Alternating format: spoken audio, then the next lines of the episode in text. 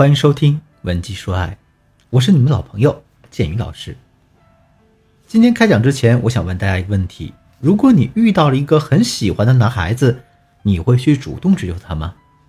那大家可以在评论区留下你自己的答案，然后附上这样做的原因。听完这节课之后，你们呢再回评论区看一看你的答案是否会有所改变。上个月我有一个学员小丽呢休年假，那加上这个周末大概有十天的时间，于是呢她就报了一个西北大环线这样一个旅行团，想着出去散散心，再给自己充充电。这个旅游团除开导游和司机，一共有十八个人，其中有十六个人都是老年夫妻，只有小丽和另外一个男孩子啊是年轻人，那自然两个人的话题就比较多。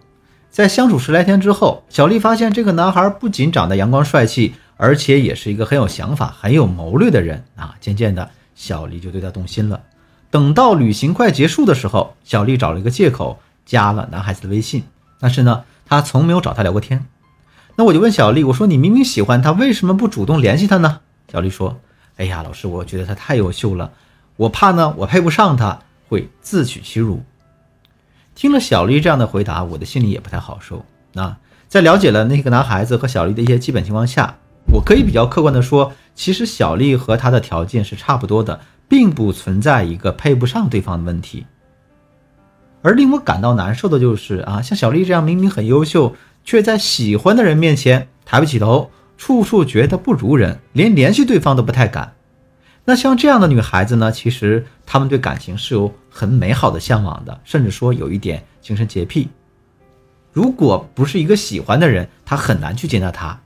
那这几种因素的共同作用之下呢，这样的姑娘往往也会成为大龄剩女。如果不巧你也是小丽这样的姑娘呢，也希望自己的问题能得到解决，可以添加我助理的微信“文姬说爱”的全拼五二零，也就是 W E N J I S H U O A I 五二零，获得我们一次免费的咨询。听到这儿了，有的姑娘就问了：“你说建宇老师，像小丽这样的女孩，是不是就注定没有男孩子追，得不到爱情的甜蜜呢？”当然也不是，只不过呀，如果像小丽这样的女孩子想要收获爱情，就要先明白自己的问题到底出在哪里，怎么去解决。那今天呢，建宇老师就以小丽为例子，给大家分享一下，所谓母胎单身的女孩子们该如何去吸引自己喜欢的男孩子来追求自己呢？首先，我们来分析一下，为什么你会觉得你总是配不上别人？这可能是一种来自于原生家庭的心理习惯。在我们中国传统的教育观念中，啊，他要求我们父母要对我们进行一种打压式的教育。比如啊，在你小的时候，你考了九十八分，你特别高兴的回家告诉父母，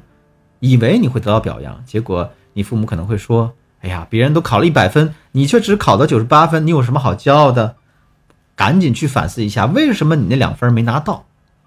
那在这种打压式的教育环境下成长起来，我们可能渐渐养成了总是会盯着自己缺点看啊，总能找到自己不如别人的地方这样的一种心理习惯。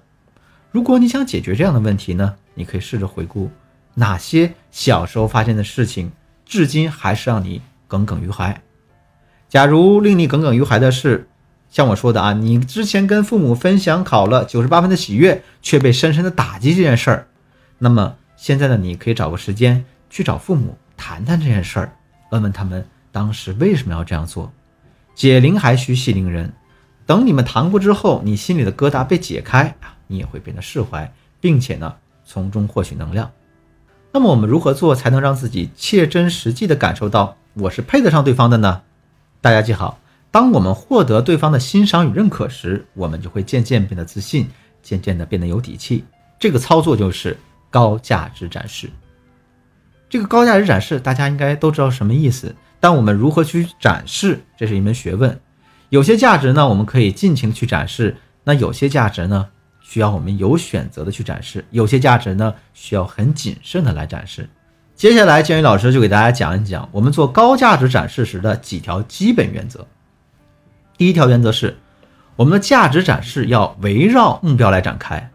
大家都见过做微商的吧？那微商的目标就是我要卖货、招代理，所以那些做微商的人们，他的朋友圈都是围绕着他们所销售的产品啊，像产品的功能介绍啊、客户的使用反馈啊，交易的截图啊，等等等等。那同理而知啊，如果你的目标是脱单，那大家也要围绕这个目标，以展示自己的恋爱价值为主。因为呢，只有你展示足够多的恋爱价值，你才能吸引到你身边的男孩子主动关注到你。什么叫恋爱价值呢？这个分为三部分啊，分别是性价值、情绪价值，还有条件价值。性价值指的是你作为女人的原始魅力，就像颜值、气质、身材等等等。情绪价值指的是呢，你能够让男人在你这里得到一种情绪上的满足，让他觉得跟你在一起很开心。那条件价值指的是你的物质条件，比如车子、房子、存款、学历等等等等。对于女人而言，这个三个价值的排序是性价值大于情绪价值大于条件价值。就像小丽，她在旅行中认识了这个男孩子，因为两个人已经分开了，唯一能吸引男生注意的可能就是他的朋友圈。所以，小丽需要在朋友圈中着重展示自己的性价值与情绪价值，辅助的再展示一点自己的条件价值。举例，我让小丽以一个生日礼物的名义拍了一套文艺且性感的写真照片，然后呢，再去参加志愿者啊公益活动啊，在这外面呢喂养一下流浪猫狗，体现一下自己的善良与爱心。第二条原则是重复曝光核心价值。在心理学中有一个效应叫做曝光效应。这个效应啊，认为对于积极和中性的人和事儿，我们呢会单纯因为这个事儿的重复曝光，而是我们对其产生好感。在人际关系研究中啊，如果一个人在自己的眼前出现的次数越多，我们就越容易对其产生偏好和喜爱。所以在价值展示中，我们的核心价值要反复呈现，直至在对方心里留下不可磨灭的印象。在我们深入研究后，我发现呢，小丽要在男生面前展示出一个温柔、安静、热爱旅行的阳光女孩形象。于是，我就让小丽着重在朋友圈展示旅行与安静这两个元素，就像呢，阅读旅行时的书籍、做旅行手账、一个人定期的旅行、分享旅行相关的文章等等等等，并且偶尔去询问一下那个男生的一些旅行事宜。第三条原则是。价值展示不能夸大，要有所保留。